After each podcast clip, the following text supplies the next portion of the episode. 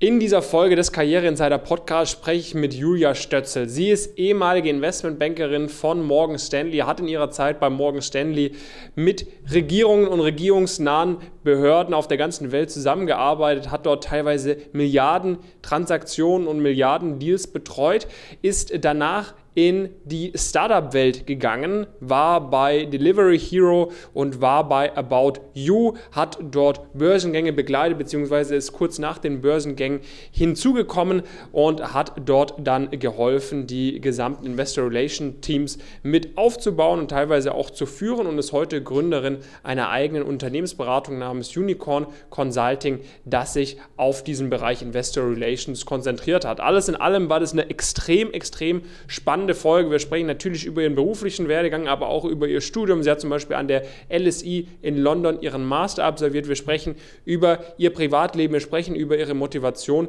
und ich wünsche euch auf jeden Fall super viel Spaß mit dieser Folge. Wenn ihr euch mehr dafür interessiert, wenn ihr auch Investmentbankerin, Investmentbanker werden wollt, wenn ihr in der Wirtschaft wirklich was erreichen wollt, dann hört gerne natürlich auch in die anderen Folgen des Karriere Insider Podcasts rein und wenn ihr da unsere persönliche Unterstützung während der Zeit eures Studiums haben wollt, meldet euch gerne bei Pumpkin Careers. Und jetzt viel Spaß mit dieser Folge. Ja, Julia, vielen Dank, dass du dir Zeit genommen hast. Schön, dass du hier heute mit dabei bist. Dankeschön, David. Ich freue mich total. Wir, sind, wir haben ja schon Podcasts aufgenommen, in der Tat, aber da war es andersrum. Da habe ich die Fragen gestellt. Jetzt darfst du mich grillen dieses Mal. Also ja, ich bin ja. ganz gespannt. Genau, ne? also bei uns hat es ein bisschen mehr äh, Karrierefokus, das Ganze. Das heißt, ich würde sagen, wir legen erstmal mit deiner Karriere los. Ne? Hier bei uns im Karriereinsider Podcast stellt man sich vor durch seine Karriere. Von dem her holen uns doch vielleicht mal kurz ab. Ne? Du hast duales Studium gemacht, du äh, warst dann bei, bei KPMG, dann warst du bei Morgan Stanley, äh, dann bei Delivery Hero, dann bei About You äh, und jetzt hast du dein, deine eigene, äh, dein eigenes Beratungsunternehmen. Vielleicht mal so der Ursprung. Wie kam es damals zum dualen Studium? Und wie äh, ging es dann, sage ich mal, schrittchenweise nach oben zu den Big Four und dann bis zu einer Bulge Bracket Bank äh, da im, äh, im, im Capital Markets Bereich im Investment Banking? Ja, muss ich lange zurückdenken. Es waren in der Tat schon echt einige Stationen. Ich vergesse mal, das ist echt, das sind fast 15 Jahre. Also ich habe 2008 habe ich angefangen. Und lustige Anekdote, mhm. kann ich gleich mit starten. Mein erster Arbeitstag bei der Bank, das war also das duale Studium war bei einer äh, Landesbank, bei der NRW Bank. Ich komme ursprünglich aus äh, Westdeutschland, aus äh, NRW. Und der erste Arbeitstag war der Tag, wo Lehman Brothers gecrashed ist. Also das war sozusagen mein, äh, ja, ähm, sozusagen das, was dem gegenüberstand. 2008 war das, äh, September 2008. Und ich habe eigentlich, ähm, wollte ich erst ein Studium machen. Ich hatte äh, relativ gute Noten in, äh, in, im Abi und habe auch mehrere Angebote bekommen, bei verschiedenen Unis zu studieren. Habe aber für mich gemerkt, dass eigentlich ein Studium äh, mir zu wenig Struktur gibt und habe mich dann dazu entschlossen, duales Studium zu machen. A, weil man da halt schon ein bisschen Geld verdient und B, weil es irgendwie wesentlich strukturiert ist. Also wie fast, ähm, ja, wie eine erweiterte Schulausbildung in dem Sinne. Äh, man hat halt einfach seine Klassen, macht die da, hat auch wenig Freizeit, da ab, abgelenkt zu werden mit Partys und so. Ich glaube, das hat auch so ein bisschen da reingespielt wahrscheinlich. Ähm, und habe das dann drei Jahre lang gemacht bei der NRW Bank. Das war auch ein ganz guter Einstieg, würde ich sagen, weil das einfach ähm, sehr human war. Also es war sehr, äh, es war nicht, äh, ja, es war halt einfach eine Landesbank, Beamtentum, es war jetzt nicht super, sag ich mal, ähm, challenging in dem Sinne, aber es war als erster, ähm, erster Aufschlag ganz gut. Und habe dann aber gemerkt, dass ich, ich hatte da eine Station im Kapitalmarktbereich. Ähm, also die haben ja auch mhm. ein eigenes Kapitalmarktgeschäft, haben auch selbst Bonds äh, emittiert als Issuer, als Emittent. Und da war ich in der, einer der letzten Stationen und habe einfach gemerkt, boah krass, die Leute, die da sind, die haben so ein bisschen mehr Biss, die sind irgendwie... Ähm, ja, ein bisschen mehr interessiert, ein bisschen mehr, hatten die auch ein bisschen mehr Drive, hatte ich das Gefühl, und, und wollte dann, das war so mein erster Touchpoint, wirklich mit Kapitalmarktgeschäft. Ähm, und habe dann gesagt, okay, ich gehe zu KPMG und habe dann ein Trainee-Programm angefangen. Das war 2011. Ähm, und habe da schon gemerkt, okay, da, da weht der Wind schon so ein bisschen anders. Also es war halt viel mehr demanding, viel längere Stunden. Das war noch das erste Mal, wo ich dann wirklich lange Stunden gemacht habe. Und war da im Audit-Bereich äh, erst ein Jahr und dann ein Jahr lang im äh, Corporate Finance-Bereich. Mhm.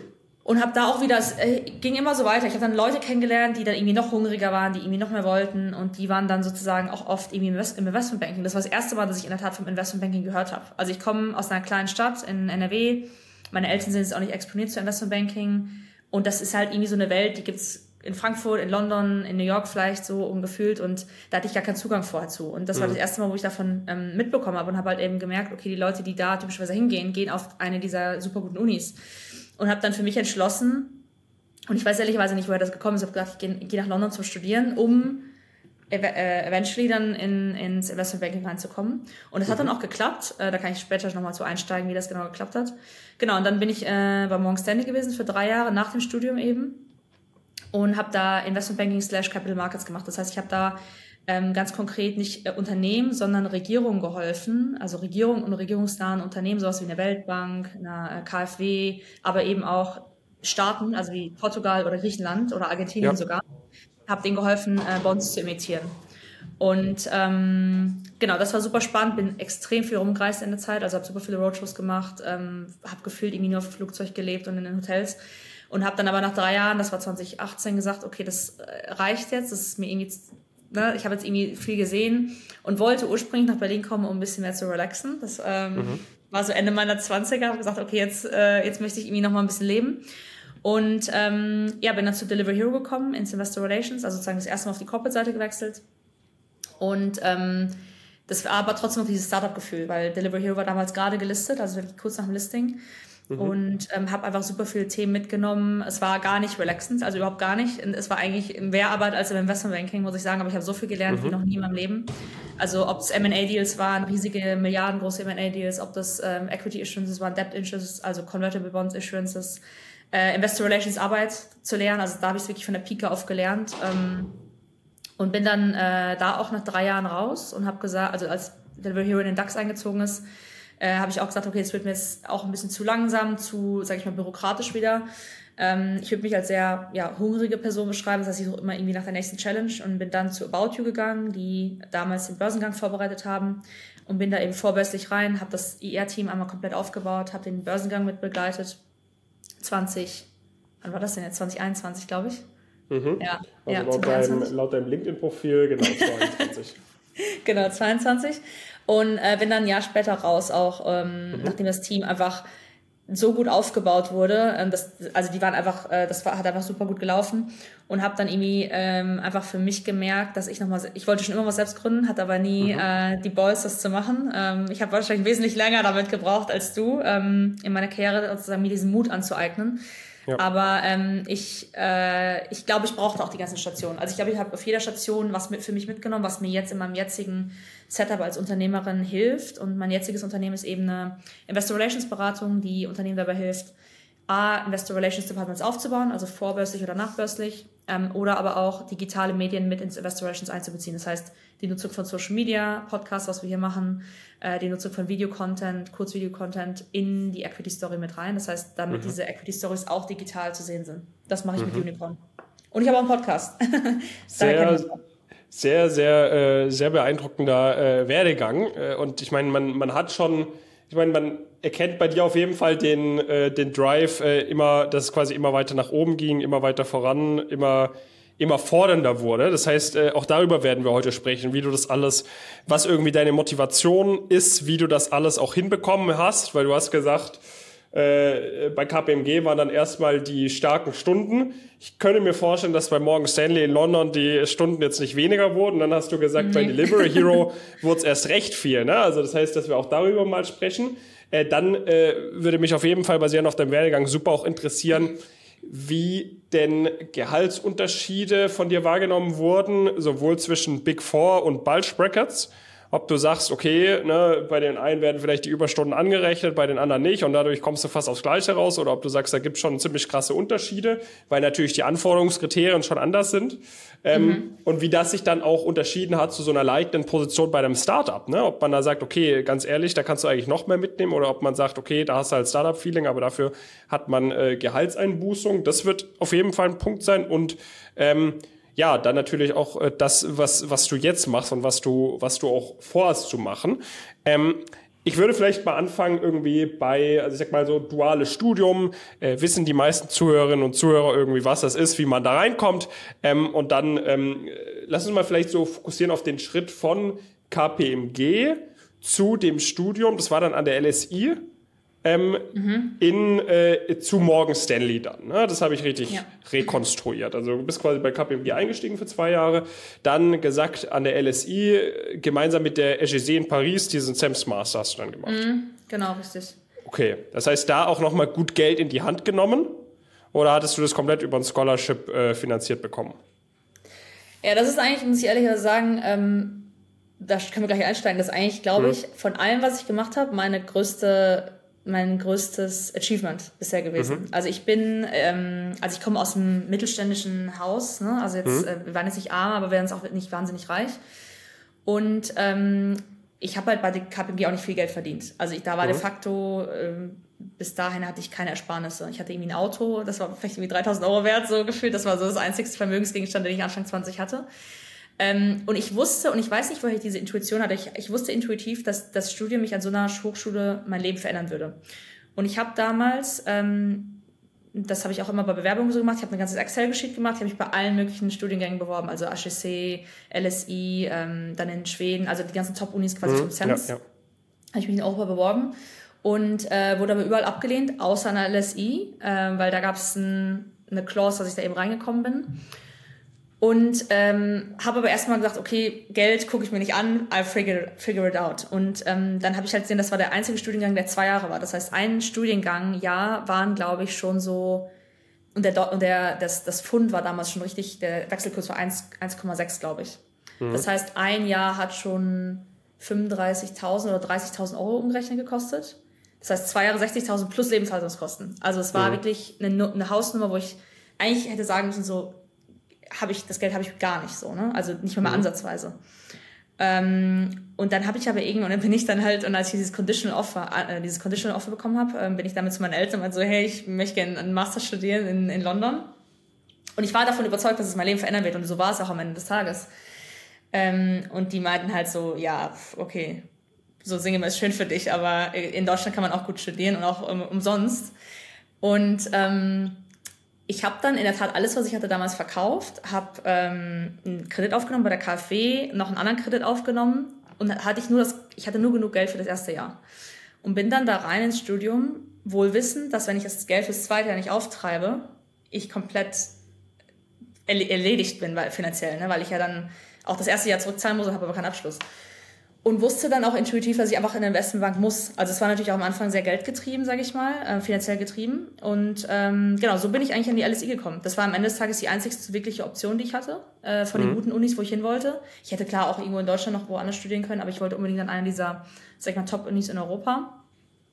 Und im Nachhinein war das, glaube ich, das Größte, was ich jemals für mich achieved habe, weil das so out of reach war und ähm, die ganzen Leute, die auch studiert haben, die hatten entweder Scholarships oder die hatten oft ähm, auch einfach, die kamen aus sehr wohlhabendem Hause. So. Trust halt Funds.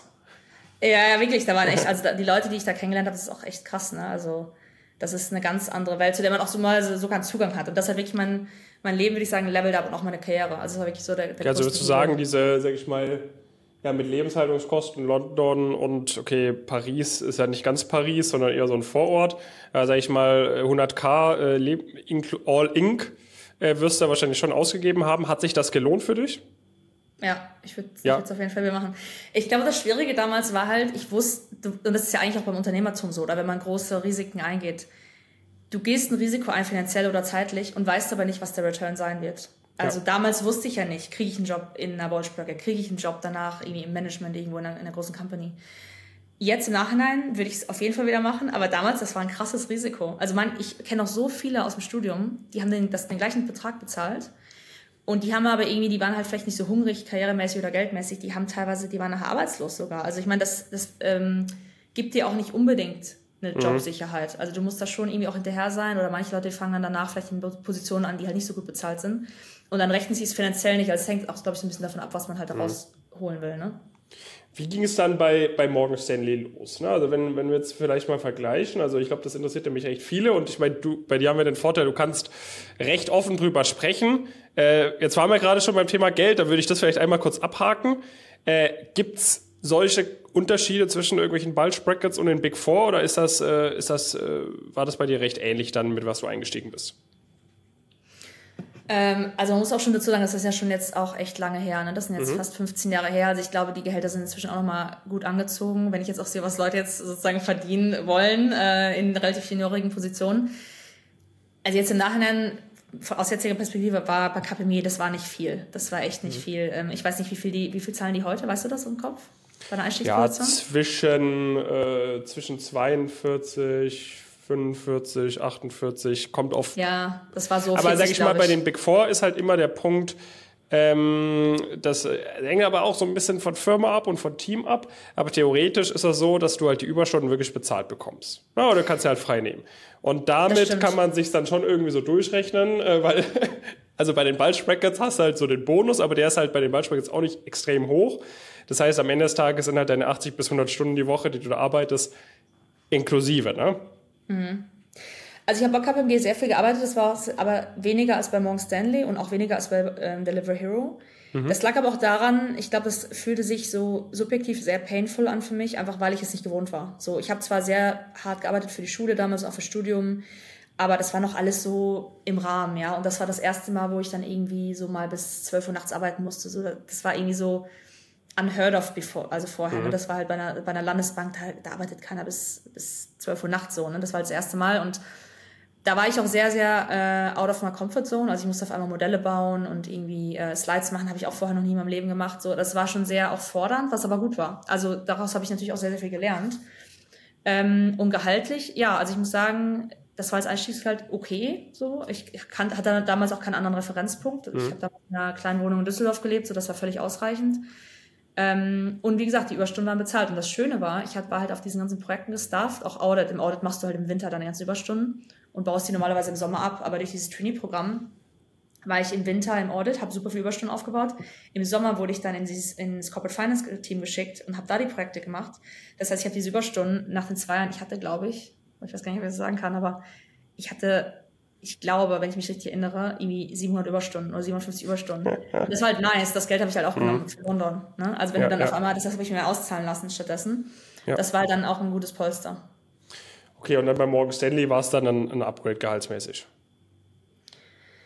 Ähm, das war ja ehrlicherweise gar nicht so viel beim Einstieg. Mhm. Also die Analystengehälter waren jetzt auch gar nicht so krass. Klar, du hast den Bonus, aber auch der ist jetzt, also, das ist vielleicht 30 Prozent vom Gehalt gewesen. Mhm.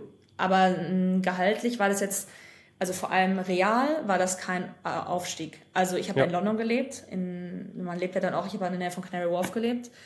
Ähm, du hast einen anderen Lifestyle. So auf einmal war ich da mit Leuten, wir waren irgendwie jedes Wochenende essen, wir waren irgendwie sind dem Taxi gefahren, äh, man hat sich auf einmal andere Klamotten gekauft. So, das war irgendwie auch, wenn man in London lebt, hat man einfach nochmal einen anderen Lifestyle, als wenn man in, jetzt, keine Ahnung, Düsseldorf zum Beispiel selbst lebt.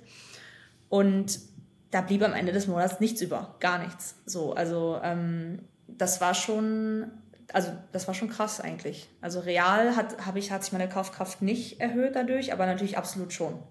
Mhm, okay.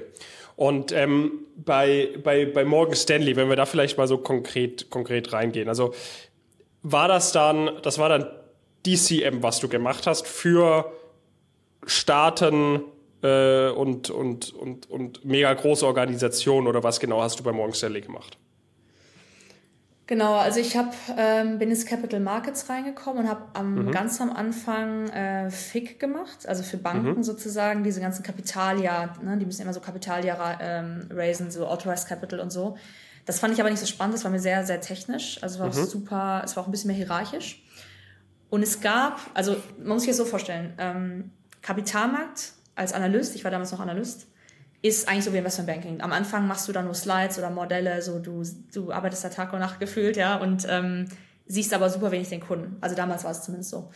Und es gab ein einziges Team auf dem ganzen Floor, das war das kleinste Team, das war immer so ein bisschen, ähm, das war ein bisschen anders, muss ich sagen. Und ich, ähm, das war wirklich nur der Head of the Team und ein Analyst und noch einer, der sozusagen ein Syndikat gemacht hat. Und die haben Regierungen beraten und ähm, regierungsnahe Institutionen. Also hatte ich ja schon eingangs gesagt, sowas wie die Weltbank, wie EIB, also European Investment Bank, KfW, NRW Bank, also mein alter Kunde, mhm. war auch da, ähm, wurde gecovert. Aber eben auch Staaten, sowas wie Argentinien äh, oder auch äh, Griechenland, Brasilien, so für die haben wir halt Bonds erhoben, für diese als Emittenten. Mhm. Und das war irgendwie alles anders, weil das waren viel mehr Makrothemen. Also es ging viel mehr um Zinsänderungen, es ging viel mehr um politische Änderungen, um Wahlen, es ging um ähm, ja auch teilweise Kriege, also viel mehr Makrothemen waren relevant. Das fand ich einmal spannend. Und das andere war, dass du als Analyst viel mehr Exposure hattest, weil das Team war so klein. Ähm, du brauchst keine Slides, die da gemacht wurden, aus mehreren Gründen und du bist halt direkt an den Kunden ran. Ich hatte auch ein ähm, Umsatztarget. Also ich hatte für, ich als Analyst, und ich war da gerade mal ein Jahr äh, bei Morgan Stanley, hatte ein Umsatztarget auf meine Kunden. Und das heißt, ich bin halt über die, die ganze Weltgeschichte geflogen, habe die Kunden getroffen, äh, habe gepitcht, ähm, habe Deals executed selber. Bei wem pitcht man da? Also wer ist da dann so ein Entscheider? Wenn du jetzt, sage ich mal, irgend so ein äh, südamerikanisches Land äh, berätst? Ähm, das sind die, also die Treasurer, also sozusagen die, mhm. das Geldverwalten des Landes oder der Institution typischerweise. Mhm. Oder dann deren Teams. Also teilweise sind es dann eben auch die Funding Officers oder so. Okay, und pitcht man dann aber trotzdem auch gegen Goldman, gegen JP und so weiter und so fort? Oder ist das, wenn du so im, im sag ich mal, äh, ja, in diesem äh, nicht, nicht Corporate-Bereich unterwegs bist, äh, anders vom, vom Sales-Prozess her etc.?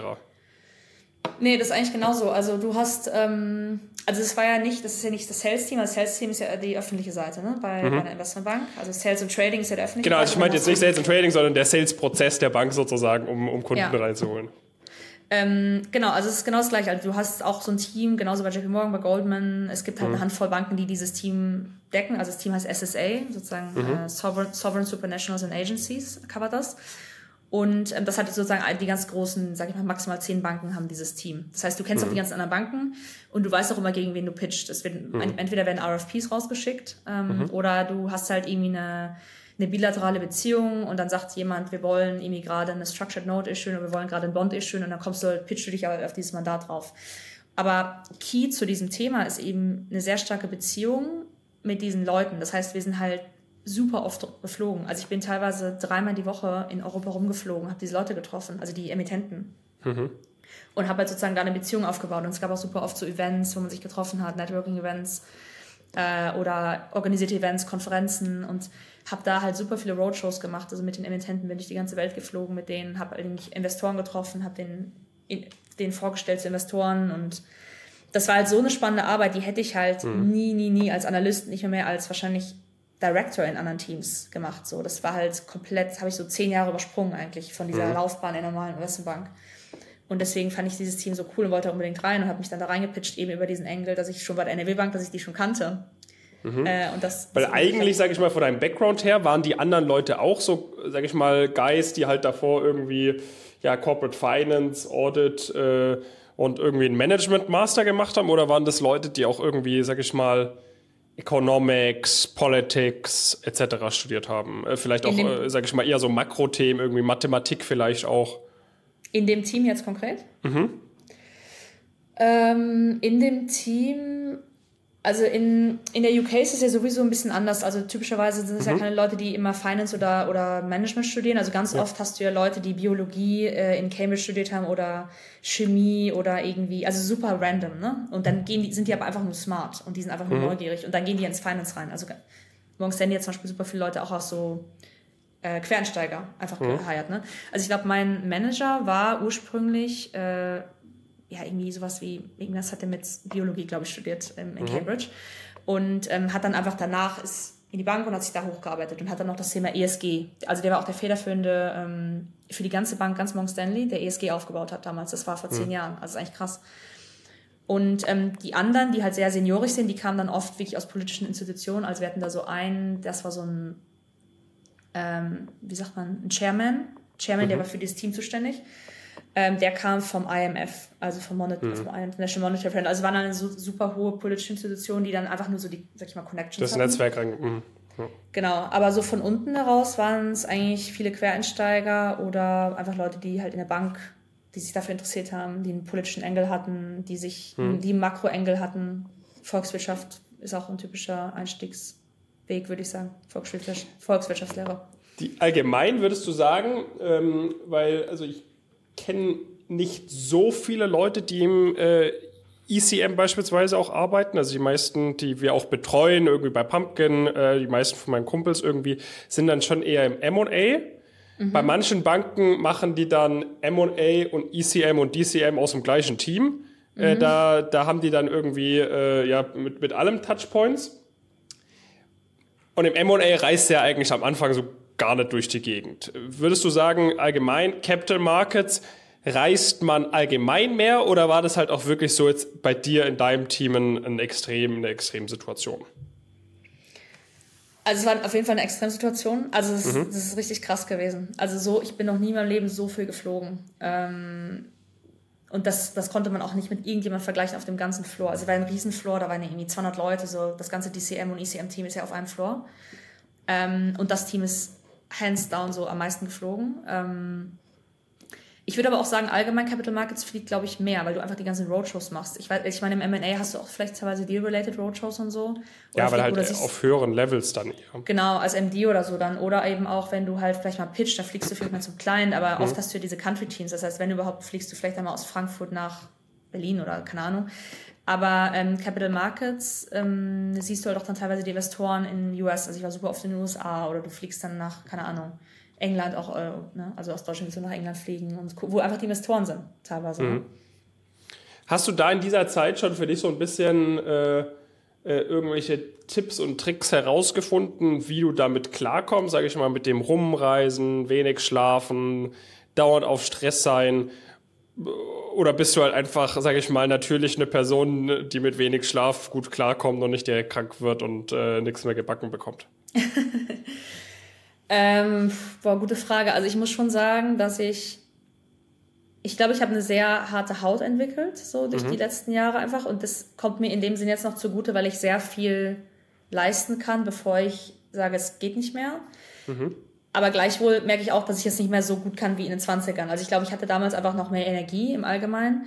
Aber es war schon hart. Also wenn ich daran jetzt, ich könnte das heute nicht mehr. Also wenn ich damals überlege, ich bin teilweise dann weiß nicht, um zwölf nach Hause, musste dann am nächsten Tag einen Flieger kriegen in Heathrow, habe im Osten gelebt, das heißt, ich musste um drei, vier Uhr aufstehen, damit ich den ersten Flieger um sechs, sieben Uhr kriege, damit ich um neun in einer anderen Stadt bin in Europa und dann hatte ich da Meetings, also das war schon sehr hart. Ähm, mhm. man, klar, man schläft dann halt irgendwie im Flugzeug und so. Ähm, aber es war auch exciting. So. Also ich hätte ja auch jederzeit sagen können, ich, ähm, ich will diesen Lifestyle nicht, aber ich habe das auch sehr genossen. Ja? Also das war natürlich auch schon irgendwie sehr geil. Also das hm. kann ich halt nicht Ja, aber sagen. dann gab es wahrscheinlich außerhalb von Morgan Stanley, gab es sonst nicht viel in deinem Leben, nehme ich mal an. Oder hast du es irgendwie noch hinbekommen, dann äh, tausende Freunde zu treffen, fünf Hobbys zu pflegen und und und?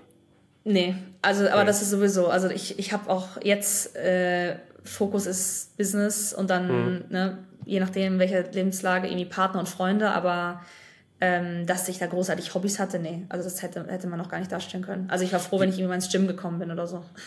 Wie stehst du dazu? Also ich habe äh, schon das Gefühl, dass immer, also das ist jetzt, ist jetzt nicht, also jetzt keine pauschale Aussage, aber dass natürlich schon viele Leute gibt, die halt äh, irgendwie sich irgendwie erhoffen, dass das irgendwie alles möglich ist, ne? Dass man so auf fünf Hochzeiten gleichzeitig spielen kann, sage ich immer. Ne? Dass man irgendwie da die Karriere hat, super viel Geld hat, irgendwie super erfolgreich ist, dann hat man ewig viel Zeit für seinen Partner, seine Partnerin, kann aber noch Hobbys machen und kann auch zwei Stunden ins Fitnessstudio gehen und acht Stunden am Tag schlafen und irgendwie äh, ganz gesund kochen und, und, und, und meditieren eine Stunde und zwei Bücher am Tag lesen.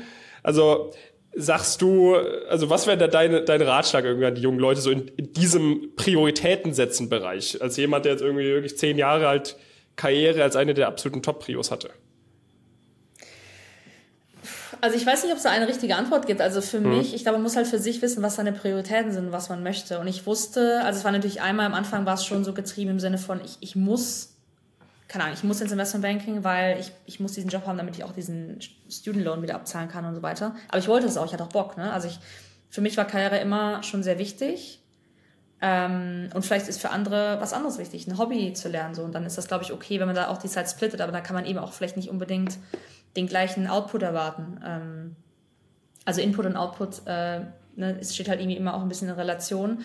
Ob das mhm. jetzt so gesund war, wie ich das gemacht habe, ich glaube, es war damals auch nochmal vielleicht eine andere Generation. Also ich, ich eigentlich sage ich nicht gerne, dass ich eine andere Generation bin, aber ehrlicherweise ist es leider schon so.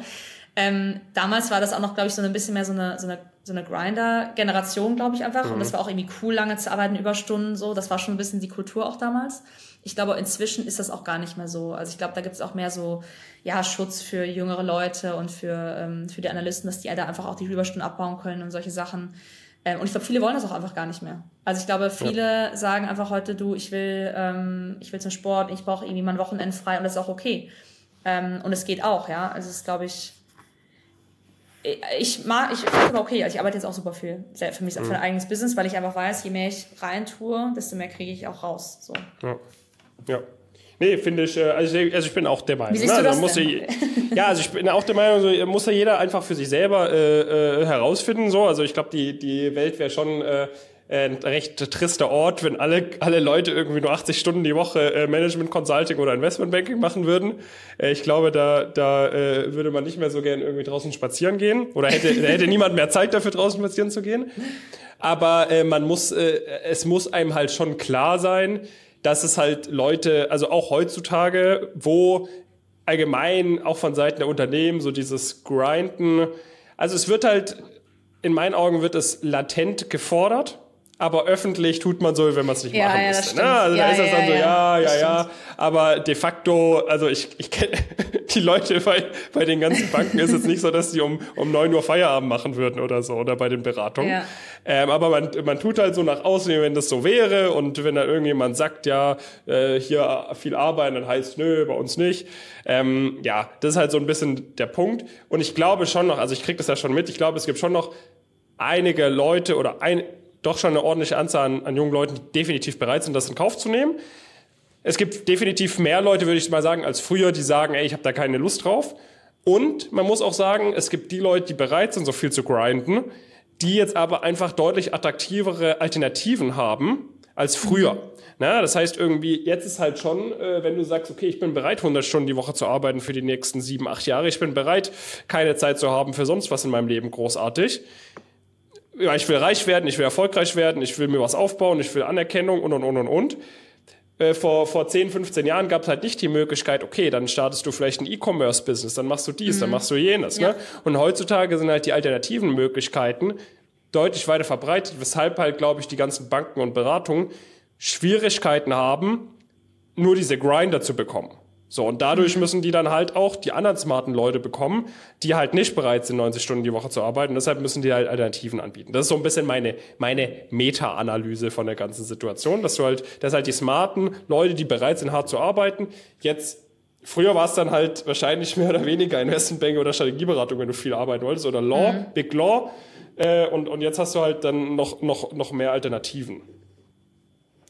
Ja, absolut, absolut. Und ich glaube aber auch PR-mäßig ist das nicht mehr so, nicht mehr so angesehen. Also ich ja. glaube, da müssen Banken auch echt aufpassen. Teilweise, ähm, ne, teilweise musste man, glaube ich, auch am Ende, wo ich dann gegangen bin, äh, so ein- und ausstechen, so nach dem Motto, so wurde halt Arbeitszeit erfasst, so um die Leute halt zu schützen. Ne? So, also ich glaube, das. Ja, genau. Also ähm, also gibt es dann auch so Regelungen, ne? dann, dann darfst du, dann müssen alle Praktikanten müssen um 22 Uhr aus dem Office raus. Aber dann, äh, nachdem sie, dann nachdem wird sie das halt Essen erwartet, bekommen haben. Ja, und dann wird aber erwartet natürlich, dass sie aus dem Homeoffice auf ihrem Mini-Laptop weiterarbeiten oder so. also das ist schon ein Teil, also in meinen Augen wird das Ganze schon äh, etwas mehr äh, Greenwashing betrieben, als da wirklich dahinter ist. Aber darum soll es nicht gehen, sondern es soll jetzt darum gehen, dass du dann zu Delivery Hero gewechselt bist und dann irgendwie noch mehr gearbeitet hast. Und was genau du da mhm. gemacht hast, das kannst du uns jetzt mal als, als erstes erzählen. Also Delivery Hero ähm, zum damaligen Zeitpunkt, okay, das war 2018. Ähm, das war in Berlin. So, mhm. die, die Brand Delivery Hero kennt man ja eher so aus dem englischsprachigen Bereich, ne? Mm, nee, ehrlicherweise nicht. Also es ist eigentlich eine globale Brand. Also es ist aus Berlin heraus, es ist im Rocket, also nicht unbedingt Rocket, aber aus dem Berliner Ökosystem sozusagen mhm. entstanden. Ähm, und das ist eigentlich ein Konglomerat aus ganz vielen verschiedenen Food Brands. Also okay. ähm, dazu gehörte früher mal Pizza.de, dazu gehörte mal Foodora oder immer noch in einigen Ländern dazu gehörte ähm, ähm, Lieferheld in Deutschland. Ähm, mhm. Aber auch in, anderen Ländern, also in Korea haben die Brands, die haben Brands in Südamerika. Okay, ähm, das heißt, es wurde nie über die Brand Delivery Hero gebucht, oder wie? Sondern nee. auch in anderen. Ah, okay, weil ich dachte, weil genau. in Deutschland hat man ja nie Delivery Hero so benutzt. Ich dachte, vielleicht in UK hätte man Delivery Hero anstatt Lieferando oder so benutzt, weißt du? Nee, in UK gibt es auch Brands, aber die gehört nicht zum Delivery Hero Ökosystem, okay. zumindest nicht zum Ende. Also sowas wie eine Just Eat die hatte dann, ähm, vielleicht kennst du Takeaway.com, das ist diese Orangen, mhm. die Lieferando, ne? In Deutschland mhm. ist Lieferando. Die heißen jetzt aber Takeaway.com oder Just Eat, wie heißen die nochmal? Just Eat Takeaway, genau. Und die haben mhm. den UK-Competitor gekauft damals. Mhm. Äh, in, also genau, das ist halt ein super aufgeteilter Markt inzwischen. Mhm. Ähm, aber sehr, sehr spannend, weil es damals eine super heiße Phase war. Es war halt einfach da die Phase, wo noch vor Covid sogar, wo einfach sehr viel Markt im, äh, Geld im Markt war, ähm, wo einfach diese ganzen Tech-Unternehmen, gerade Food, sehr in, durch die Decke gegangen sind und auch viele einfach einen Börsengang gemacht haben. Also Delivery Hero hatte damals gerade 2018, nee Quatsch, 2017 haben die einen Börsengang gemacht. Mhm. Und ich bin dann kurz danach rein mhm. und die haben einfach das ähm, Investor Relations Team mit aufgebaut. Und das war eine super spannende Zeit, weil es noch in den Strukturen sehr startup war. Also du hattest noch einfach und das war auch für mich am Anfang eine totale Überforderung. Ja. Du kommst vom Laden wie, wie Morgan Stanley, wo du viel arbeitest, aber du hast zumindest Strukturen, so du wusstest, wer was macht und was du machen kannst und sollst und darfst. Und dann auf einmal kommst du in ein Umfeld rein, wo du gefühlt, du kannst alles machen, aber du musst halt irgendwie auch Ergebnisse zeigen und du musst halt irgendwie vorankommen. Ähm, und darfst dabei am besten auch keine Fehler machen. also bist du ein bisschen so dein eigener Unternehmer gewesen in einem großen Unternehmen. Und ähm, das war, das war super spannend. Wir haben super viel M&A gemacht, super viel Equity geraced, Debt geraced, ähm, Transaktionen gemacht, also wirklich milliardengroße Transaktionen. Und das mhm. waren halt auch nicht so, das ging auch, also da hat man auch echt viel dran gearbeitet. Und nebenbei musste noch das Tagesgeschäft laufen, weil wir ein gelistetes Unternehmen, das heißt, ähm, wir mussten halt auch die ganzen regulären Sachen wie Reportings, Financial ähm, Reportings, Hauptversammlung und das mussten wir halt auch alles am Laufen halten, weil sonst ähm, hast du da eben auch äh, Probleme. Ne? Mhm. Und, ähm, ja. Hast du, sag ich mal, hast du dir da viel äh also ich meine, ist ja schon was anderes, wenn du irgendwie äh, irgendeine M&A-Transaktion für, für ein, ja, ins, dann nicht mehr Startup begleitest, aber für ein junges Unternehmen begleitest versus du issuest irgendwelche Bonds äh, für irgendeinen lateinamerikanischen Staat, Staat oder so. Also hast du dir dann vieles, waren dann viele der Sachen, die du da gemacht hast, äh, kanntest du da schon oder wusstest du, was zu tun ist? Oder hast du wirklich dir alles dann äh, zusammen gegoogelt und zusammen telefoniert, äh, was wie du vorangehen musstest. Wie, wie, wie, wie war das bei dir? Das ist eigentlich auch eine lustige Anekdote ähm, und auch einer der Gründe, warum ich Unicorn gegründet habe. Also ich habe eigentlich gedacht, also Investor Relations war eigentlich die einzige Möglichkeit für mich nach Berlin zu kommen, weil ich, ich kannte mhm. nur Finance, irgendwas Kapitalmarkt und ich wollte aber unbedingt nach Berlin. Und dann habe ich eben diese zwei Rollen gesehen, einmal bei Deliver Hero und einmal bei HelloFresh ähm, damals und äh, habe ich dann eben für Deliver Hero entschieden. Und äh, Investor Relations dachte ich, ja, ist halt irgendwas so mit Investoren und irgendwie, das wird schon ganz ähnlich sein. Aber am Ende des Tages war es super verschieden, weil erstmal ist es Corporate, dann hast du das Startup-Umfeld, du hast mhm. nicht das Government-Umfeld und es war kein Debt. Ich habe ja damals nur Debt erhoben bei, bei den äh, Regierungen und jetzt war es auf einmal Equity. Ich habe noch nie in meinem mhm. Leben Equity gemacht. Ähm, und du bist auch noch einfach immer in diesem Startup-Umfeld. Das heißt, du hast viel mehr Growth, du hast keine Profitabilität, du hast ganz andere Metriken, die irgendwie relevant sind. Ähm, das heißt, ich habe eigentlich einen kompletten Neustart gemacht. So. Und das war mir aber damals gar nicht so bewusst, weil ich dachte, ja, Investor Relations habe ich vorher auch so ein bisschen gemacht, das wird schon so ähnlich passen. Ich glaube, was mir schon geholfen hat, ist einfach dieses allgemeine Kapitalmarktverständnis, also im Sinne von, du weißt, wer sind die Akteure. Ich kannte auch von Morgan Stanley einige der Analysten, ich kannte halt ein paar Key Player, sag ich mal, in dem ganzen Kapitalmarktumfeld und wusste auch, wer was macht, ja. Also wenn du mir halt sagst, ja, der Typ ist Sales, der Typ ist Trading, der ist Equity Research, dann konnte ich das einordnen. Mhm. Und ich wusste auch, wie eine Roadshow abläuft, ich wusste, wie so äh, Konferenzen ablaufen und so. Aber ich wusste, diese ganzen technischen Sachen wusste ich gar nicht. Also ich bin da wirklich rein und habe das alles on the job gelernt, was mega out of my comfort zone war, muss ich echt sagen. Und die Anekdote dazu ist, dass ich halt so eine Woche, bevor ich bei Delivery angefangen habe, habe ich so ein bisschen Panik geschoben und habe halt gedacht, okay, mh, hm, vielleicht sollte ich mir doch mal angucken, so genau, ne, wie funktioniert das denn im Detail? habe dann, hab dann halt gegoogelt ich habe wirklich gegoogelt und habe auf YouTube geguckt und habe halt geguckt, ähm, so nach dem Motto How to do Investor Relations. Und es gab halt nichts, gar nichts. Ähm, also wirklich gar nichts. Und ähm, das war Jahre später sozusagen auch meine Inspiration, Street Tweets zu gründen, also den Podcast, den Kapitalmarkt-Podcast, mhm.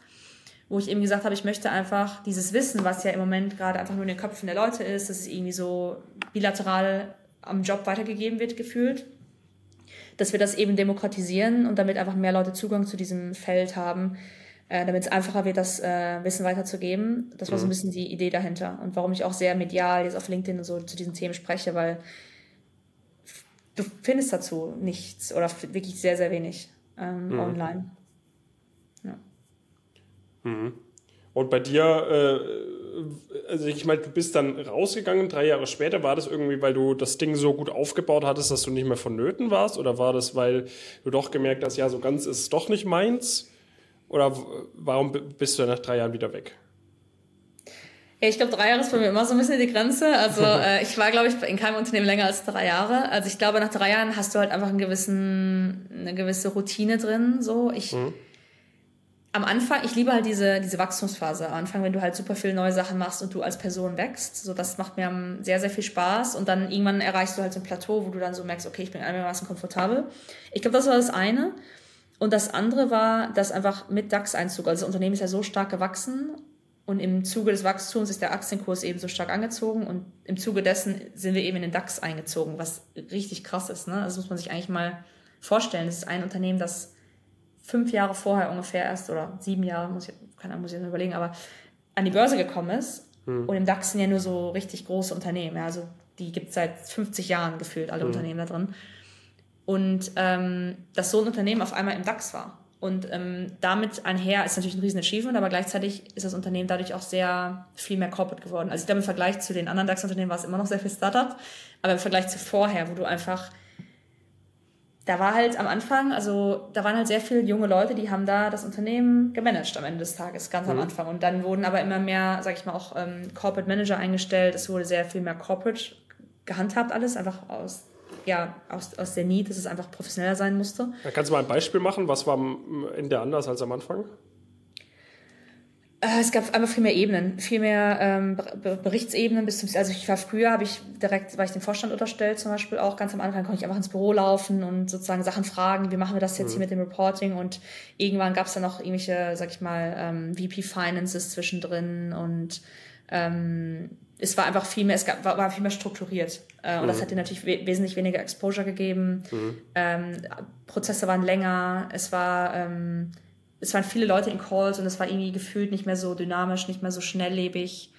Äh, und das mochte ich gerade. Äh, und es war auch eine Zeit, wo dann, sozusagen, das war dann in Corona, ähm, wo viel von der Kultur einfach, glaube ich, auch äh, natürlich nicht mehr da war. Weil, also der Hero war wirklich so, wir haben richtig viel gearbeitet. Bist du noch da? Ja, ja, ich höre dich.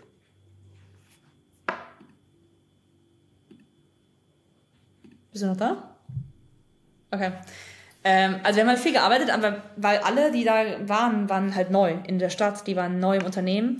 Und wir haben auch viel gefeiert. Also am Wochenende waren wir einfach viel zusammen weg und es war mhm. wirklich so, wie Freunde haben zusammengearbeitet. Deswegen war das gar nicht so schlimm. Also es war gar nicht so, es fühlte sich nicht so an, als würden wir so viel arbeiten.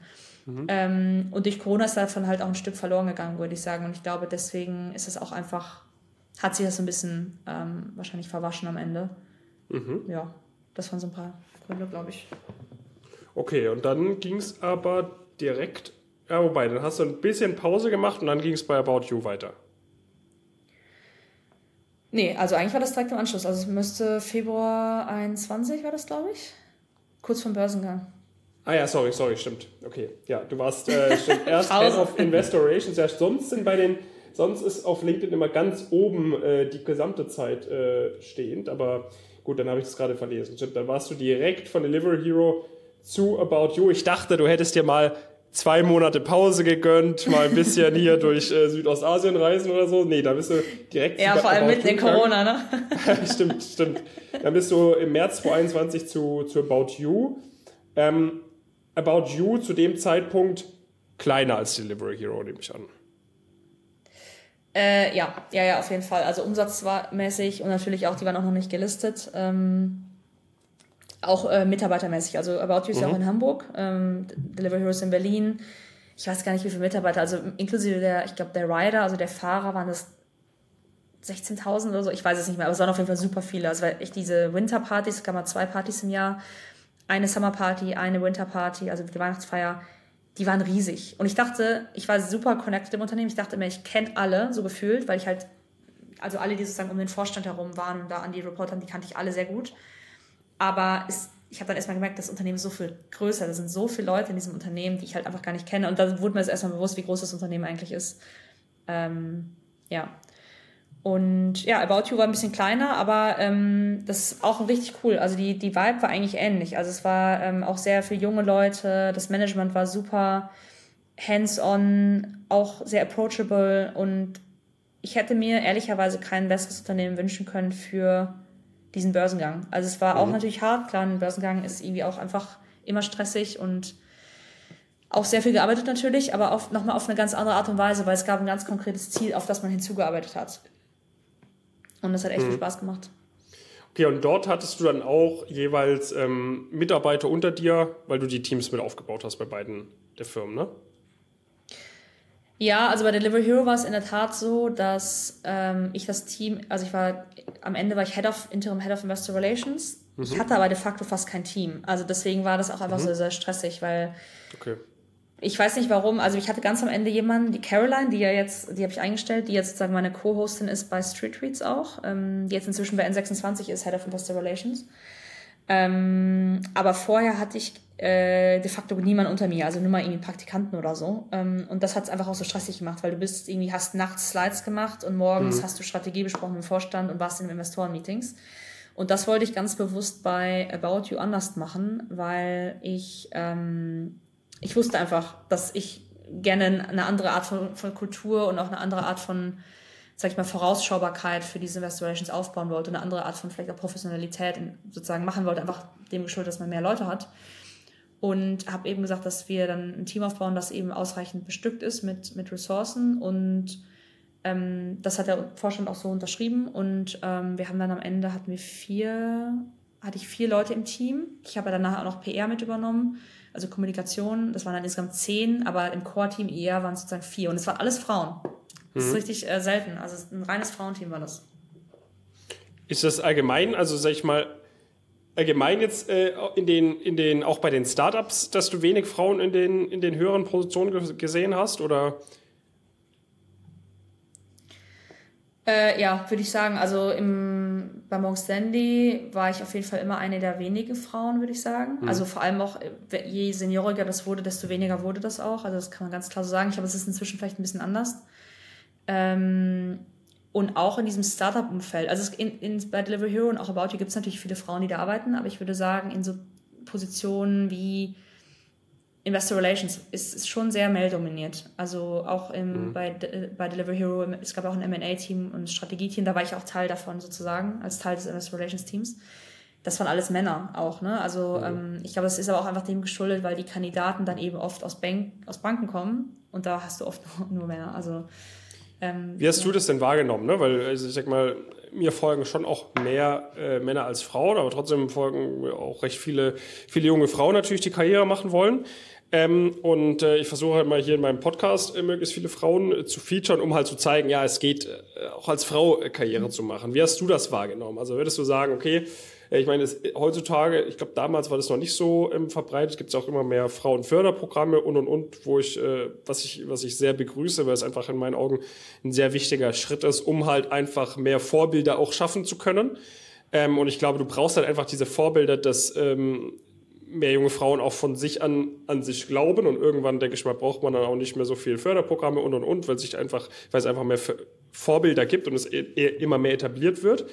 Wie hast du das wahrgenommen? Also hast du gesagt, hey, ich hatte eigentlich, äh, ganz ehrlich, Ladies, traut euch, hatte eher Vorteile. Sagst du, ja, mh, hm, da muss man schon ganz offen drüber sprechen. Da gibt es auch einige Nachteile, wenn man als Frau so einen Weg gehen möchte. Sagst du, es ist äh, mehr oder weniger egal. Wie hast du das Thema jetzt wahrgenommen über die letzten 10, 10 12 Jahre?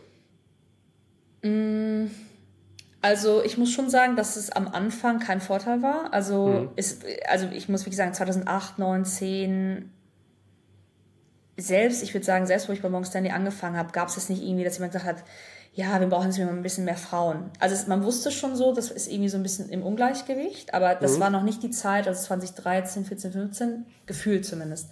Das war noch nicht die Zeit, wo so diese Equality und auch also so Sachen wie Gender und so, das gar nicht, also gefühlt zumindest. Ne? Ähm, das heißt, es war eigentlich wahrscheinlich, also jetzt auch, auch kein Nachteil. Also ich würde jetzt nicht mhm. sagen, dass es ein Nachteil war. Äh, ich glaube, inzwischen sind einfach Unternehmen einfach auch von dem getrieben, dass die neue Generation viel mehr, sag ich mal, auf Gleichberechtigung aus ist, ja, auf, auf sozusagen allen möglichen Ebenen, ähm, ist das einfach viel mehr in den Fokus gerückt. Ähm, und man, ich würde jetzt sagen, dass ich jetzt als Unternehmerin ähm, oft wahrscheinlich auch, weiß nicht, eingeladen werde oder ähm, vielleicht mir zugehört wird, weil es ähm, eben auch sehr wenig Female Entrepreneurs gibt. Und ich glaube, mhm. inzwischen sehe ich es als Vorteil.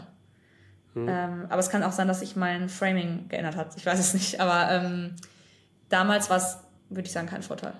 Mhm. Aber ich glaube, heutzutage kann es ein Vorteil sein. Also wenn ich jetzt heute nochmal, ehrlicherweise, wenn ich jetzt heute nochmal irgendwie 20 wäre und mich bewerben würde, würde ich es als Vorteil sehen, weil ich glaube, du hast schon, also die Unternehmen müssen oder die wollen einfach mehr Frauen einstellen, um diese Equality-Sachen herzustellen. Die haben auch teilweise in den Führungsriegen super viel Druck. Die, die müssen ja da irgendwie teilweise Quoten erfüllen, ob, ob man das jetzt mag oder nicht, aber du musst ja auch irgendwo die Leute dann so erstmal da hochziehen. Das dauert ja ein paar mhm. Jahre. Du brauchst ja auch von unten Nachschub irgendwo.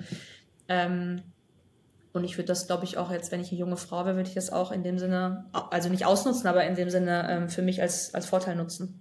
Ja, also das kann ich, äh, kann ich so unterschreiben. Also ich möchte jede junge Zuhörerin äh, nur ermutigen, wenn ihr mit dem Gedanken spielt, das anzugehen und Angst habt, schaffe ich das, schaffe ich das nicht, traut's euch, wirklich. Also ähm, ist genau. nicht so, dass, in, äh, dass es jetzt irgendwie äh, von alleine funktioniert oder so. Ihr müsst immer noch super hart dafür arbeiten, ihr müsst immer noch smart sein und und und. Ähm, aber es ist wirklich so, dass dass ihr da echt die Möglichkeit habt, da echt schnell, äh, schnell voranzukommen. Und ähm, wenn man, wenn man da sich gut anstellt, kriegt man echt super, super schnelle Möglichkeiten. Ähm, also traut euch das sehr, sehr gerne anzugehen. Ähm, dann würde ich sagen, vielleicht nochmal ein, ja. vielleicht noch mal ein Punkt, also was bei Morgan Stanley auch super oft irgendwie was man macht, ich weiß nicht, ob das heute noch so ist, aber was damals halt viel war, du musstest immer so in, in, in England so extracurricular Sachen machen. Also du hast deinen Job gemacht und dann zusätzlich hast du irgendwie du hast irgendeine Initiative ins Leben gerufen. Also das war teilweise haben Leute irgendwelche Sachen gebacken fürs ganze Team oder du hast irgendwie ein Newsletter rumgeschickt. Also du musstest immer noch so ein bisschen was extra machen. Manche Leute haben so Firmenläufe organisiert. Und was ich mir zum Beispiel auch voll gut vorstellen kann, ist, dass es, ähm, ich habe zum Beispiel so ein Lunch and Learn organisiert. So jeden Freitag haben, haben wir Essen bestellt, das haben dann so MDs gesponsert und dann gab es dann so Vorträge. So jeden Freitag. Mhm. Und ich könnte mir auch voll gut vorstellen, dass Frauen irgendwie so eine Fraueninitiative gründen. Und ich weiß jetzt auch von Leuten, die jetzt inzwischen auch nicht mehr da sind, die haben dann irgendwie so eine People of Color Initiative oder so. Also, dass man sozusagen Leute zusammen durch eine Community schafft. Ich glaube, das könnte man voll gut als Frau auch initiieren, wenn es sowas noch nicht gibt in einer bestimmten Branche. Dass mhm. man da einfach auch eine gewisse Traction drüber bekommt und sich einen Namen macht zu dem Thema auch, ne? Also, ähm, ja, das vielleicht war noch meine Idee. Definitiv, definitiv. Also ich würde, ich würde gleich auf jeden Fall noch mal eine Rubrik ähm, zu deinen, äh, zu deinen gesammelten äh, Tipps und Tipps und Learnings machen. Davor vielleicht einmal noch mal die äh, oder dein aktuelles Tätigkeitsfeld. So, du hattest schon mal ein bisschen irgendwie angesprochen, äh, was irgendwie die, die Richtung ist, woher, äh, woher die Idee kommt sozusagen. Dass du selber gesagt hast, ey, äh, wo ich selber in der Situation war, in der sozusagen meine Kunden heutzutage sind, hatte ich, habe ich das von nichts gefunden. Deshalb habe ich mir gedacht, ich habe jetzt die Learnings gemacht, deshalb teile ich die Learnings. So ist, äh, sag ich mal, ähnlich äh, wie warum wir hier Pump gegründet haben, haben uns auch gedacht, ja, okay, damals war das ein ziemlicher Pain, irgendwie das alles durchzumachen. Und jetzt wissen wir, wie es geht, wäre doch cool, das zu teilen. Wie machst du das? Also sagst du, ey, ich, ich mache das quasi ähm, solo mit einem Boutique-Ansatz, ähm, ich, ich, ich kann hier meine Zeit mir einteilen. Ähm, skalierst du super mit einem mit einem Team, sagst du, ich will das international aufbauen und und und. Wie seid ihr da gerade aufgestellt? Wie ist deine Vision für dein Unternehmen? Ja. Ähm, also ich habe angefangen 20, Ende 21 sozusagen oder Anfang 22 äh, de facto und war einfach nur eine One-Woman-Show. Also ich war am mhm. Ende des Tages war ich ein Freelancer und war sozusagen eine verlängerte Werkbank oder eine ausgeliehene Vollzeitkraft. Ja, ich habe das ja damals dann für About You auch noch ein bisschen weitergemacht und habe dann irgendwie auch relativ schnell noch so über mein Netzwerk ein paar Kunden bekommen, irgendwie so Tonys zum Beispiel. Ähm, und das war aber alles sehr wenig, sag ich mal, geplantes Business und ich war auch überhaupt gar nicht im Unternehmertum tätig. Also ich war am Ende des Tages einfach nur, ich habe das gemacht, was ich vorgemacht habe und zwischendurch habe ich mal so durch Zufall ein paar Aufträge bekommen. Und mir war relativ schnell klar, dass es eigentlich nicht das, was ich wollte, weil am Ende des Tages ähm, nur ein Freelancer zu sein, da hast du irgendwie glaube ich, nicht so wirklich einen finanziellen Upside. Eher ne, im Gegenteil, du hast halt keine Versicherung, du kriegst keinen Urlaub, wenn du krank bist, kriegst, also du hast eigentlich gefühlt nur Nachteile. Und ich wollte sowieso eigentlich was Größeres schaffen. Und mit Unicorn möchte ich eigentlich so, ähm, ja, wirklich eine Bewegung schaffen. Und mein Slogan ist ja auch ähm, Next Generation Investor Relations. Also das bedeutet, ich möchte Investor Relations für die nächste Generation an Investoren machen, aber auch für die nächste Generation an, an Unternehmen. Also entweder die neuen Unternehmen an die Börse bringen oder eben das Investor Relations so weit modernisieren und und besser machen, als es jetzt im Moment der Fall ist, ähm, damit eben auch ne, jüngere Investoren, ob das jetzt Retail ist oder institutionelle Investoren, die werden ja auch jünger, die Leute, die da sitzen, attraktiv wird. Und mhm. das ist eben ein Ansatz, den es so de facto noch nicht gibt bei keiner anderen Agentur ähm, oder keiner anderen Beratung, eben diese digitalen Medien mit ins Investor Relations einzubinden. Und ich würde sagen, da habe ich halt eine ganz gute Positionierung, weil ich ja selbst Digital Native bin, so. Ich verstehe, äh, wie funktionieren die Medien. Ich bin selbst relativ umtriebig auf diesen Medien und gleichzeitig habe, habe ich aber dieses sehr tiefe Kapitalmarktwissen und das Netzwerk im Kapitalmarkt und auch das Standing ähm, da irgendwie gewonnen über die letzten Jahre. Und inzwischen sind wir zehn Leute, also davon auch mhm. ein Teil Freelancer, ein Teil angestellt und ähm, ja, sind, haben jetzt auch ein Büro in Berlin. Ich wollte eigentlich das äh, aus dem Büro aufnehmen, dann hättet ihr es gesehen. Ich habe einen ähnlich krassen Hintergrund wie du, muss ich sagen. Also ich kann nicht, kann mich echt mit deinem Hintergrund messen äh, in Berlin. Ähm, aber wir haben noch kein Internet oben, deswegen habe ich es jetzt leider nicht machen können. Schade. Nächstes Mal, dann nächstes Mal. Braucht ihr Praktikanten oder Einsteiger? Oder ähm, ja, Leute mit Erfahrung? Also ehrlicherweise Praktikant ja, also Werkstudent oder so, äh, Praktikant könnte ich mir gut vorstellen. Äh, jemand, der Lust hat, äh, sozusagen mit am Kunden äh, zu arbeiten, ne, zu unterstützen bei Transaktionen, bei Reportings oder auch bei Business Development. Also ähm, im Moment, das ist ja auch erst das zweite Jahr des Unternehmens, ja, und das ist halt, ähm, das ist auch eine Riesenchance für Leute, die reinkommen. Also ich habe jetzt zum Beispiel auch einige Leute eingestellt, ähm, die super viel Exposure haben, weil die einfach, weil die Rollen noch nicht so klar sind und weil das Unternehmen noch so klein ist und ich halt selbst als Gründer noch extrem viel mache, aber auch gerne jetzt auch mal was abgeben möchte, weil ich einfach komplett untergehe. Also wenn man sich überlegt, ich habe bei KPG viel gearbeitet, dann bei Monk Stanley mehr, bei Deliver Hero noch mehr, IPO war auch sehr viel und jetzt Gründertum ist noch mal mehr gewesen, gefühlt. Also ich weiß nicht, ob es vielleicht nur einfach äh, gefühlt so ist, aber irgendwann ist halt einfach auch ein Limit erreicht so und ich muss jetzt einfach anfangen, Sachen abzugeben. Wie, du kannst nicht äh, 190 Stunden die Woche arbeiten, oder was? Nee, so viele Stunden habe ich auch nicht. ähm, aber das Ding ist, ich, ich kann halt nicht am Kunden arbeiten und das mhm. qualitativ hochwertig machen und gleichzeitig Sales machen, Marketing machen, Leute einstellen. Strukturen ne? aufbauen.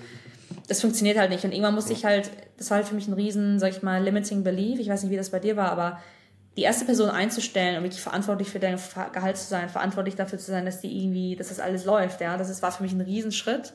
Weil mhm. dich selber zu füttern ist das eine, aber nochmal andere Leute zu füttern, war für mich nochmal ein riesen mentaler ähm, Hurdle. Und da bin ich jetzt aber durchgekommen durch 2023 und es ist echt ein Gamechanger. Es ist so krass. Ich habe heute, ich habe jetzt eine Assistentin auch und einfach, wenn ich mir denke, ich habe das früher alles selber gemacht und das ist so krass. Ich habe einfach so viel mehr Zeit für Dinge, die, wo ich einfach einen viel größeren Hebel habe und die mir auch mehr Spaß machen. Und das ist echt ein Gamechanger gewesen. Und ich will auf jeden Fall das Unternehmen weiter wachsen. Äh, wir haben letztes Jahr 100 mehr als 100 Prozent gewachsen. Ähm, mhm. Ich habe nochmal sehr große Umsatzziele fürs nächste Jahr.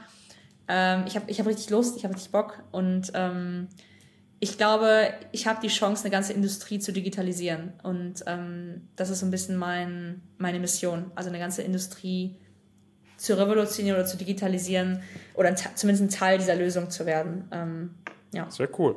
Dann, äh, liebe Zuhörerinnen und Zuhörer, ne, shoot your shot. Äh, ihr könnt die Julia gerne mal über LinkedIn äh, adden und einen guten Pitch schreiben und vielleicht äh, könnt, ihr da, könnt ihr da unterstützen.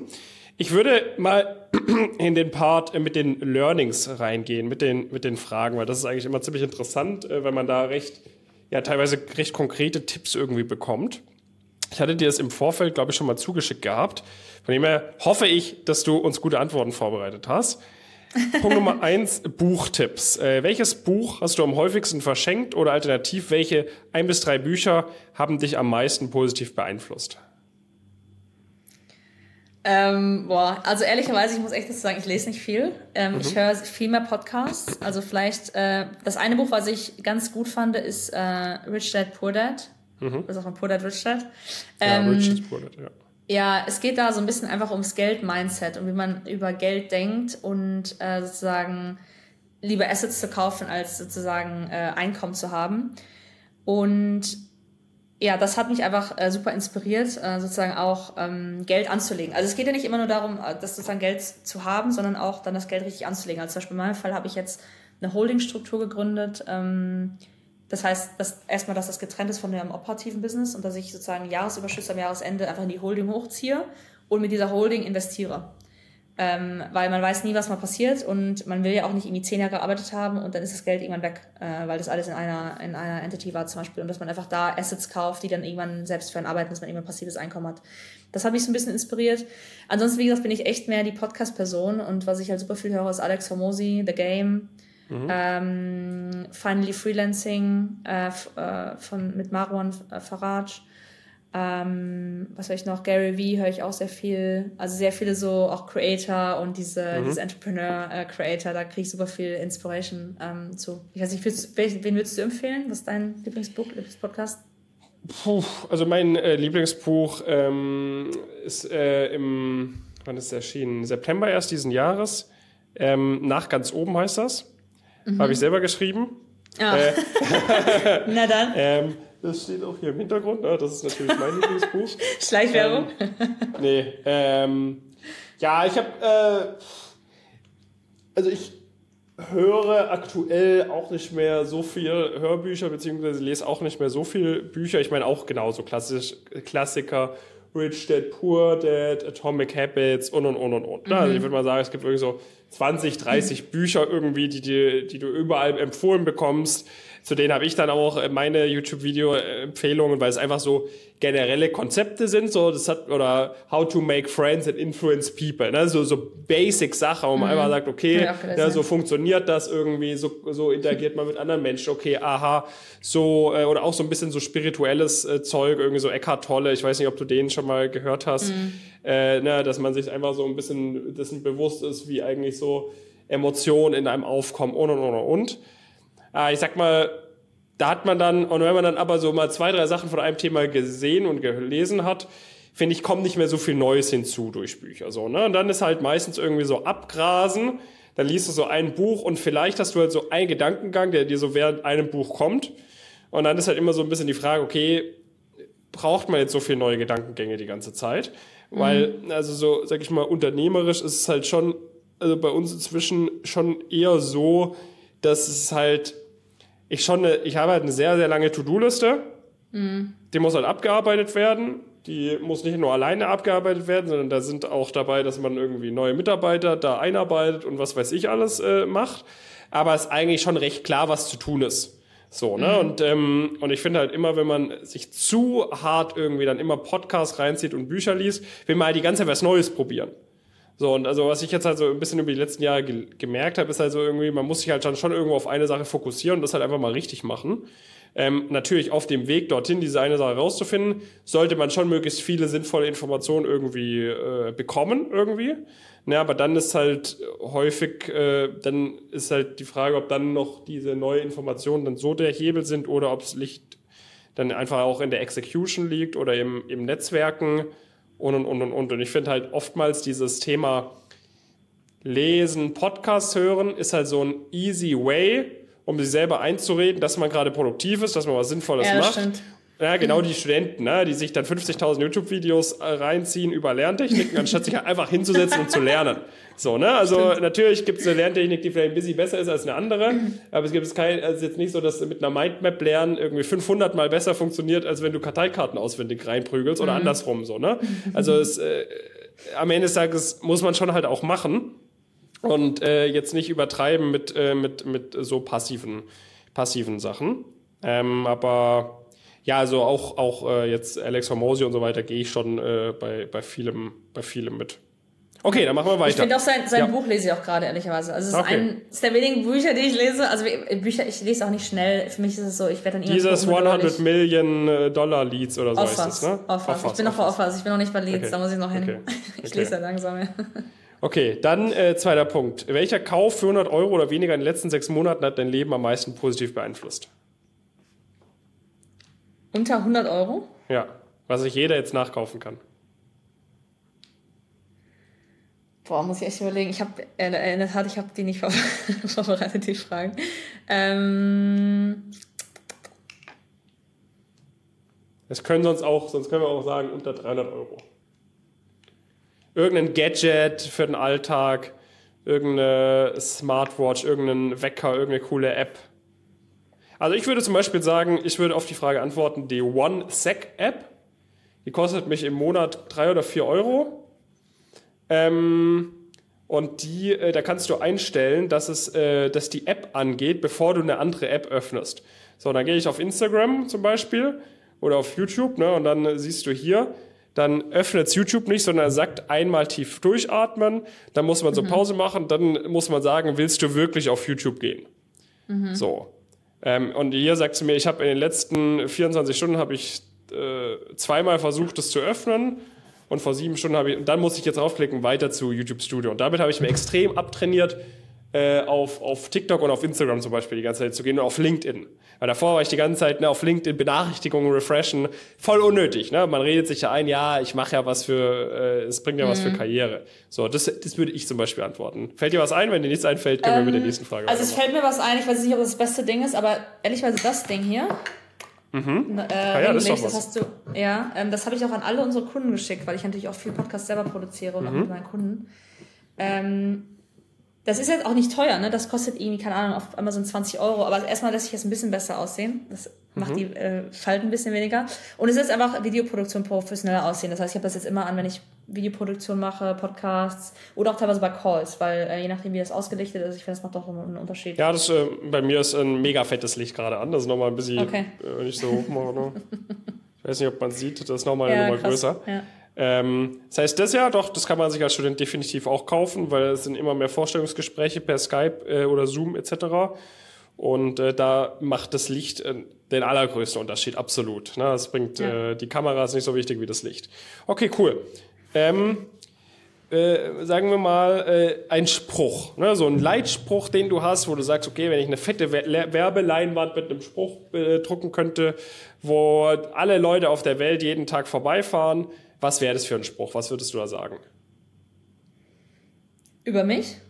Nee, allgemein, was die Leute irgendwie wissen äh, sollten oder so. So ein Spruch irgendwie, oder ein Spruch, der dich geprägt hat irgendwie, oder ein Zitat von irgendwem, das du cool findest, wo du sagst, das, die Welt wäre ein besserer Ort, wenn dieses Zitat den Leuten die ganze Zeit unter die Nase gerieben wird. Äh, also ein Spruch, den, mich, den ich noch heute zu mir selbst gesagt habe, ähm, den habe ich mal irgendwann.